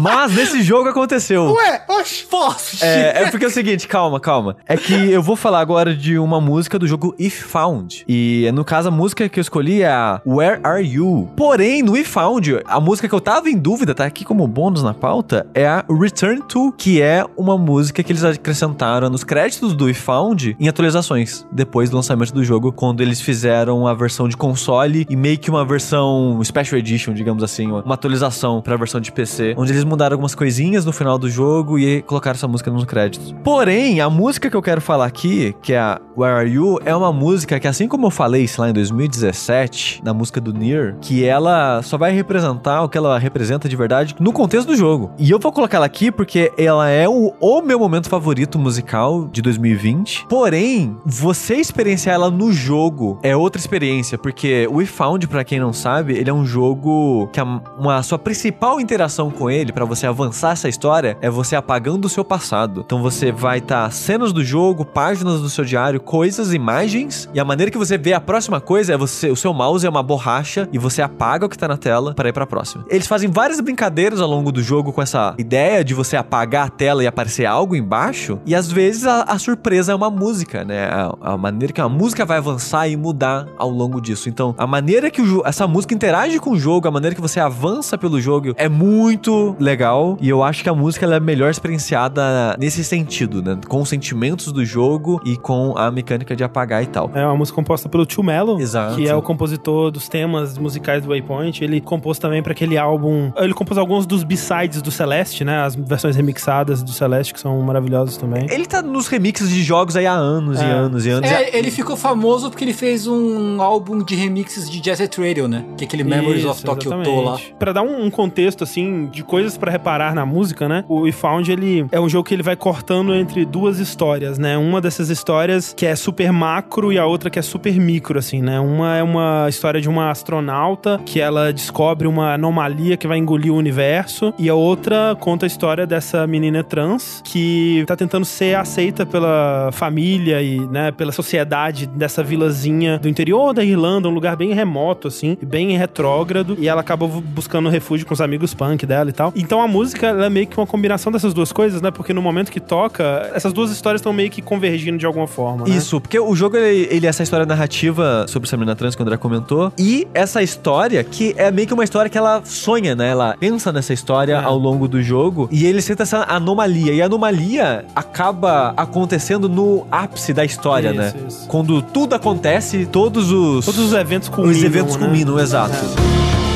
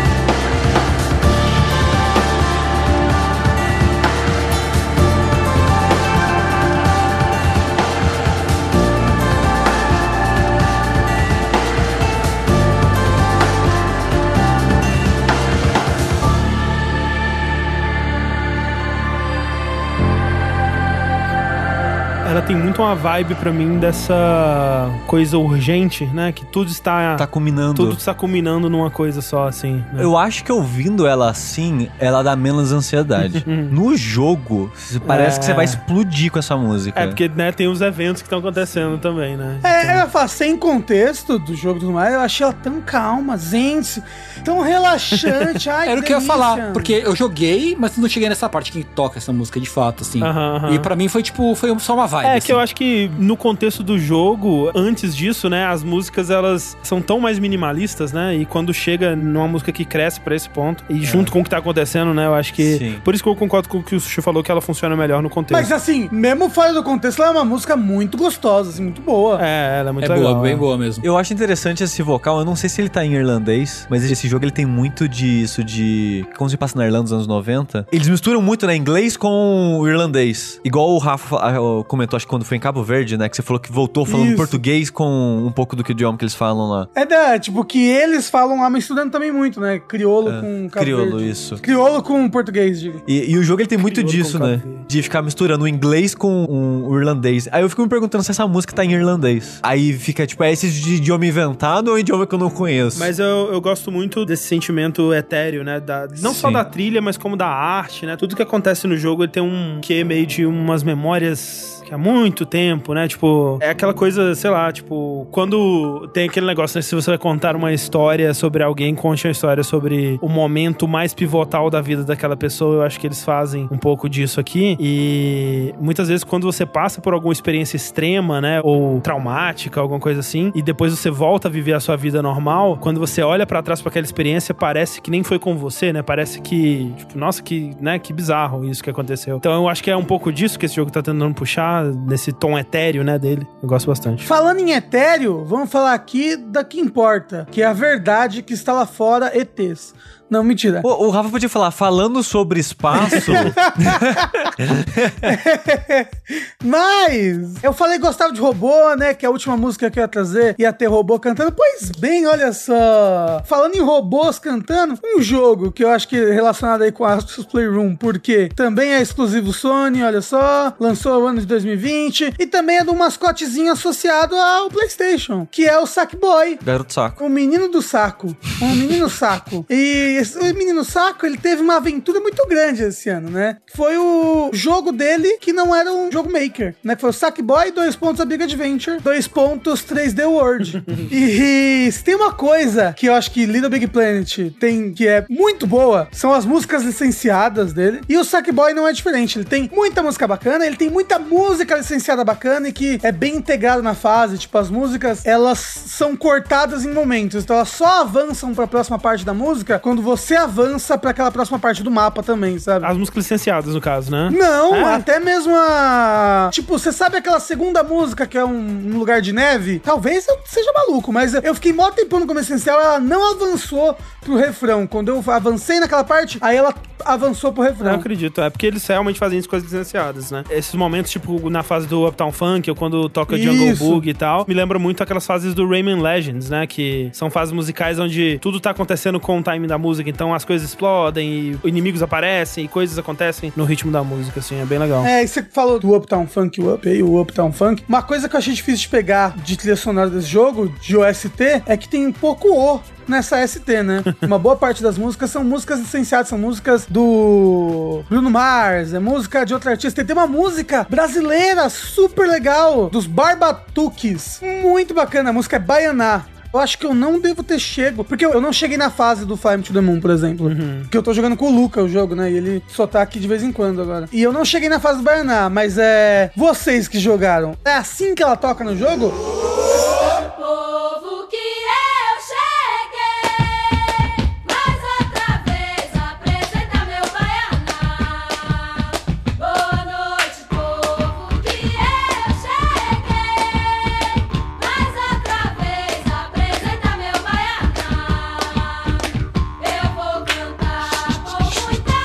É isso mesmo. É, assim mesmo o jogo. Então, ela não é um remix feito pro jogo. Uhum, Entendeu? O jeito que ela toca no jogo é o jeito que a música é mesmo. Se você for no Spotify. É que nem a Uptown Funk, a Jungle Book, mesma coisa. Isso, é. Se eu pudesse, eu pegaria essa, porque eu acho muito bacana, uma música brasileira de jogo, blá blá blá. Só que ela não é original. Sim, sim. Agora, a Fly Me to the Moon do Sackboy 2 pontos Amiga de Venta é uma música original do jogo. É um, Sim, né, um remix. É um remix original feito para o jogo. Parece um Fly Me to the Moon feito pelo Daft Punk, É assim. isso, é, essa é a vibe. Tem robô cantando, tem robô cantando mais um pouco, entendeu? E tem uns tchu-tchu-tchu. Eu tô muito feliz de poder encerrar com ela, porque eu, eu acho que ela é uma música muito boa para encerrar algo, porque me parece ser, eu, se eu pudesse apostar, ela é uma música de stages avançados do jogo. Porque ela é uma música de stage do espaço. Se eu não me engano, e todo mundo sabe que videogame, o mundo do espaço é sempre o último mundo. Claro, óbvio. Então, ó, música de encerramento, último mundo, robô que canta. É uma música perfeita.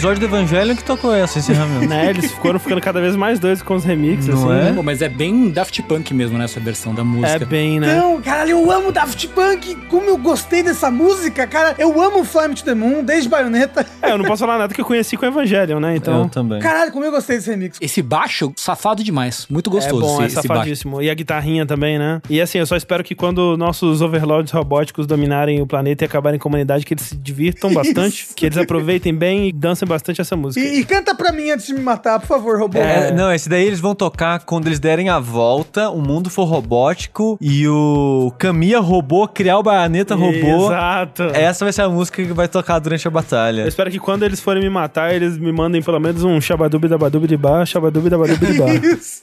Que traduzido de robozês é mate todos os humanos. Exatamente. Shabaduba de de de ba. Então, olha só, a minha última música, falando de mundos robóticos e deuses que nos destroem, vou falar aqui de uma das minhas trilhas favoritas do ano que eu descobri o mais tardiamente possível, que é a trilha de Paradise Killer, né? Eu falei recentemente num episódio do Vértice sobre o jogo. É um jogo que eu estou completamente apaixonado por ele e um dos aspectos apaixonantes dele é justamente a trilha. Toda a estética do jogo essa estética Vaporwave, mais puxado pro aquele city pop japonês, né? Aquela estética cidade retrofuturística barra praia e cabeças de esculturas gregas. E bastante rosa e ciano, né? Ciano e magenta, assim, bastante disso. E toda a estética do jogo é, é nessa pegada e a trilha também, né? Então ela é uma trilha bem puxada pro city pop, pro vaporwave, pro future funk. E o city pop, assim, ele teve uma ressurgência aí recentemente que a internet descobriu, né? Redescobriu e começaram a criar novas músicas a partir de samples de city pop, né? Dos grandes artistas de city pop japonês. A Maria Takeuchi teve um Sim, um ressurgimento ressurgimento, aí né? com a Plastic Love e tal. Pra quem não sabe do gênero que o André tá falando, é quando você bota crustáceos pra cantar música pop, que é o city pop. Nossa senhora, é isso. City pop. Meu Deus do céu. Mas assim, foi um gênero que ele teve muito, muito popularidade no Japão nos anos 70, nos anos 80, influenciado por ritmos ocidentais como, né, disco e jazz fusion, que a gente comentou no Dash do Shoji Meguro, funk, etc. E não é uma regra, né, mas especialmente no city pop que foi redescoberto pela internet recentemente, tem uma vibe de praia, né? Uma música que você escutaria num carro saindo da cidade, numa estrada que passa por uma praia assistindo ao pôr do sol, assim. Saindo da City Pop. É. Pra mim, toda vez que eu ouço a Maria Takeuchi lá, eu sempre penso em cidade. Hum. É, então, mas Não sei, me lembra, me lembra uma, uma Mas é essa dualidade. É uma música que ela remete a uma cidade, mas ao mesmo tempo ela tem um quê de praia. Ela tem um quê aspiracional de escapar da cidade. É, o City Pop ele tem um- uma coisa melancólica da solidão dentro da multidão, sabe? Costuma ter, né? Não é, não é uma regra. Mas, ao contrário de outros jogos, outras mídias, outras coisas que usam muito City Pop só porque é da hora, né? Tipo, eu uso muito em trilhas de coisas porque só porque é da hora. O Paradise Killer é todo baseado nisso, né? Toda a estética visual dele é feita pra refletir essa estética do City Pop. Então ele se passa nessa ilha tropical que tem uma grande metrópole ali dentro, que é assim muito inspirada, é muito Japão assim, né? O bairrozinho residencial ali, 100% Japão. Ao mesmo tempo que ele brinca com essa opulência quase alienígena, né? De formas geométricas que existem ali, que brinca muito com a estética anos 90, de quando as pessoas descobriram o Corel Draw e começaram a brincar com aquilo. Então ele, a ilha dele, o mundo que se passa o Paradise Killer, ele é uma representação visual muito clara disso. Até de capas, né, famosas de city pop, onde são muitos cenários, às vezes urbanos, às vezes cenários de praia mesmo, assim, cenários vazios, geralmente, só com construções e coisas assim, que combina muito com o jogo, né, que é uma ilha que ela tá quase toda desocupada já também. Então a música, ela fala muito com isso. E aí, assim, eu poderia ter escolhido literalmente qualquer música da trilha desse jogo, e eu fiquei muito em dúvida em qual escolher, porque a trilha inteira é maravilhosa, assim. Tem algumas músicas que elas não funcionam tão bem fora do contexto, que são músicas que tocam em momentos específicos, mas a maioria da trilha, ela funciona quase que como num GTA, numa rádio de GTA, só que a rádio, no caso, ela tá espalhada em caixas de som pela ilha inteira. Então é como se essa música estivesse tocando numa playlist da ilha, que você pode editar a ordem, colocar no shuffle, tirar músicas que você não gosta. E, cara, sinceramente, não tinha nenhuma música que eu. Putz, essa música é meio fraca. Saca? Que sabe, vamos pra próxima. Todas as músicas são maravilhosas, né? A que eu escolhi é, chama To The Heart. E ela é uma música muito boa, porque ela representa, assim, ela é o ápice do city pop. Ela tem solinho de sax, é, solinho de guitarra. Só que eu mudei de última hora. Porque, assim, essa é a escolha segura. E eu vou na escolha ousada. porque é a música que eu mais gosto e é a música que mais fica na minha cabeça é a que eu escolhi, que chama End of the World. Que já vai começar de um jeito que eu acho que é muito especial, que é quase como uma um início de uma fase de Castlevania, assim. Que eu não sei, várias músicas têm isso. e Eu tava tentando, cara, isso me lembra alguma coisa, eu não sei o que que é. Que é tipo quase como se tocasse um jingle antes da música começar de fato, e aí a música começa. Me lembra, sei lá, talvez Phoenix Wright mesmo. Eu sinto que muitas músicas são muito inspiradas na trilha de Phoenix Wright. É, alguma coisa japonesa é. Eu não consigo colocar o meu dedo no que exatamente, mas talvez vocês consigam me elucidar aqui. Vamos ouvir End of the World.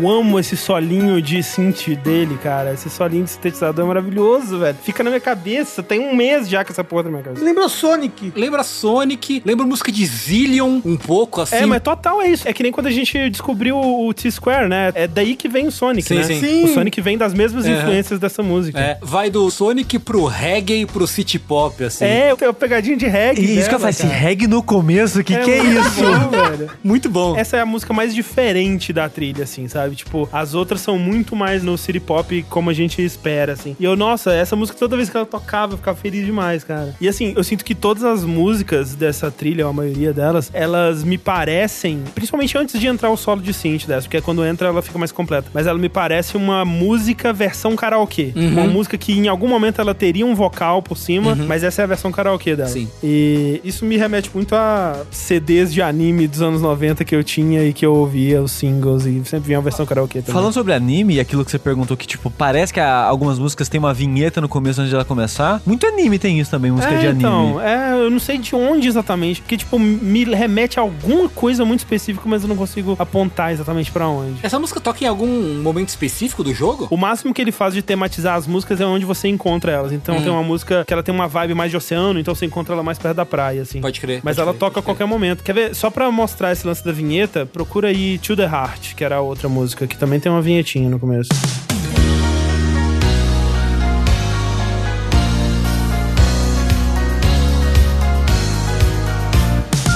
Me lembra uma coisa, até meio Sailor Moon, sei lá. É, então, é extremamente alguma abertura de anime shoujo dos anos 90, É, assim. é, exatamente. Extremamente, extremamente. Muito bom. Bom, eu tenho o prazerzíssimo de encerrar esse podcast da última recomendação musical desse podcast de melhores trilhas do ano. Eu fiquei em dúvida entre duas músicas, na verdade, e no fim das contas eu escolhi nenhuma delas.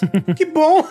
Porque eu terminei o jogo e aí eu falei, caralho, né? Tem que ser essa música dos créditos porque ela é boa demais. Eu ouvi ela e fiquei todo arrepiado, assim. Aham. Eu fico emocionado, assim, de verdade. Porque eu tô falando do Hades e tudo que eu vou falar talvez caia em spoiler, então cuidado. É, o encerramento do Hades são dois personagens do jogo que cantam e ele é uma música que é lindíssima e usa o, né, aquela coisa do leitmotiv do tema principal Sim. do jogo e tudo mais, mas numa pegada bem metal melódico, misturada com instrumentos clássicos. A música chama In the Blood Aham. e ela fala sobre coisas que estão no seu sangue, que não adianta você fugir de coisas que estão no seu sangue. Como, por exemplo, colesterol alto.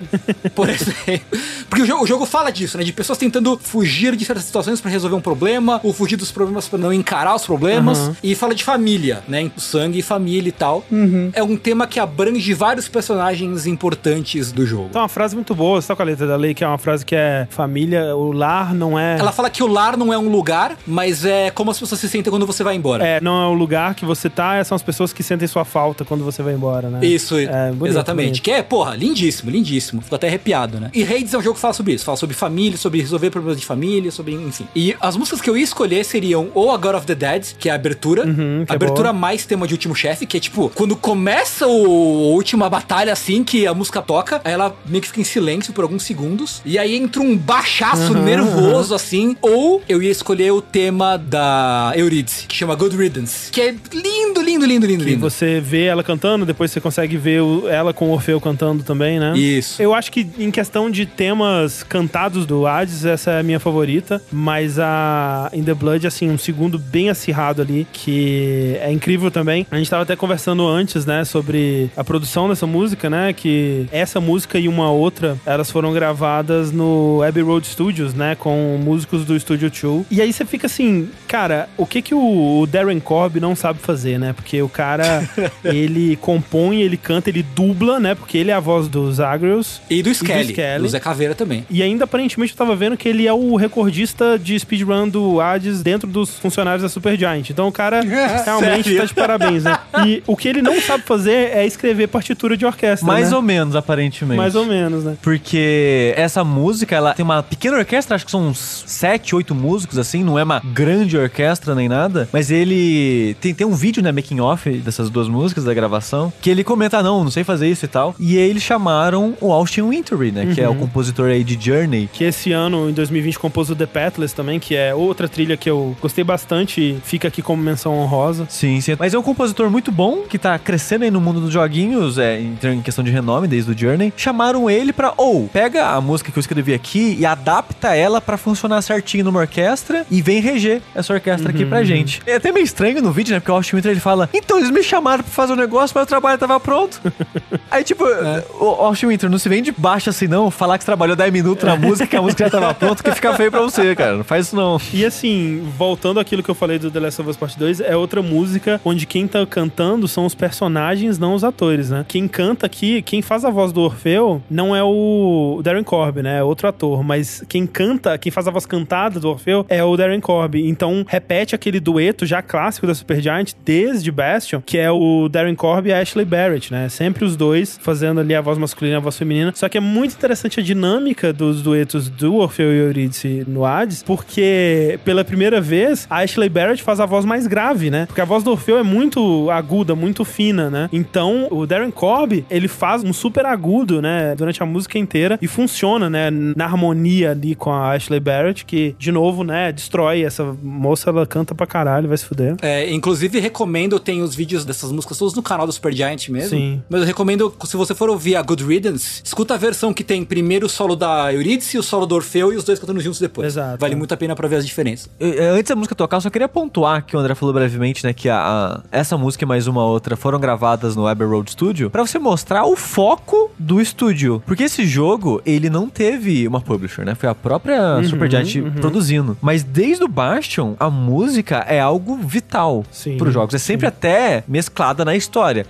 O Tengu até explicou todo o contexto dessa música, da Good Riddance, que tem as versões, aí os personagens se juntam, eles cantam junto e tal. Então a música sempre foi um aspecto muito importante. E prova pra mim disso do que eles só estão levando cada vez mais a sério, é tipo, não, a gente vai pegar essas duas músicas, a gente vai lá pra porra da Inglaterra, na porra do estúdio que deve ser um dos mais caros da porra do país, com um legado gigantesco, É. a gente vai gravar lá. E o resultado tá aí, né? Porque a música ela fica muito rica com a- né, os instrumentos de verdade ali tocando, né? E aquela riqueza que a orquestra dá pra música. Então, é, os caras estão de parabéns mesmo. Então, vamos encerrar esse dash de melhores trilhas de 2020 ouvindo In The Blood, o tema de encerramento de Hades. Exatamente. Vamos escutar pensando em todas as nossas tretas familiares, enquanto nós nos despedimos de vocês até o próximo podcast que vai ser sobre os esquecidos de 2020. Até lá. Tchau!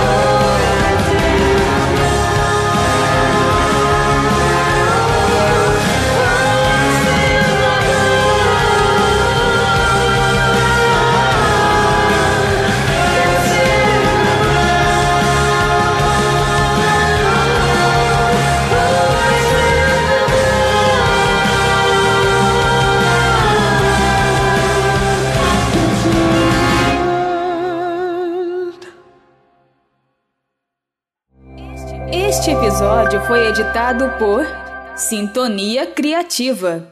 Lindo! demais. Ó, admito que comprei o jogo enquanto tava tocando a música. Porra, Rafa, só agora? Mas eu comprei mesmo, tô instalando.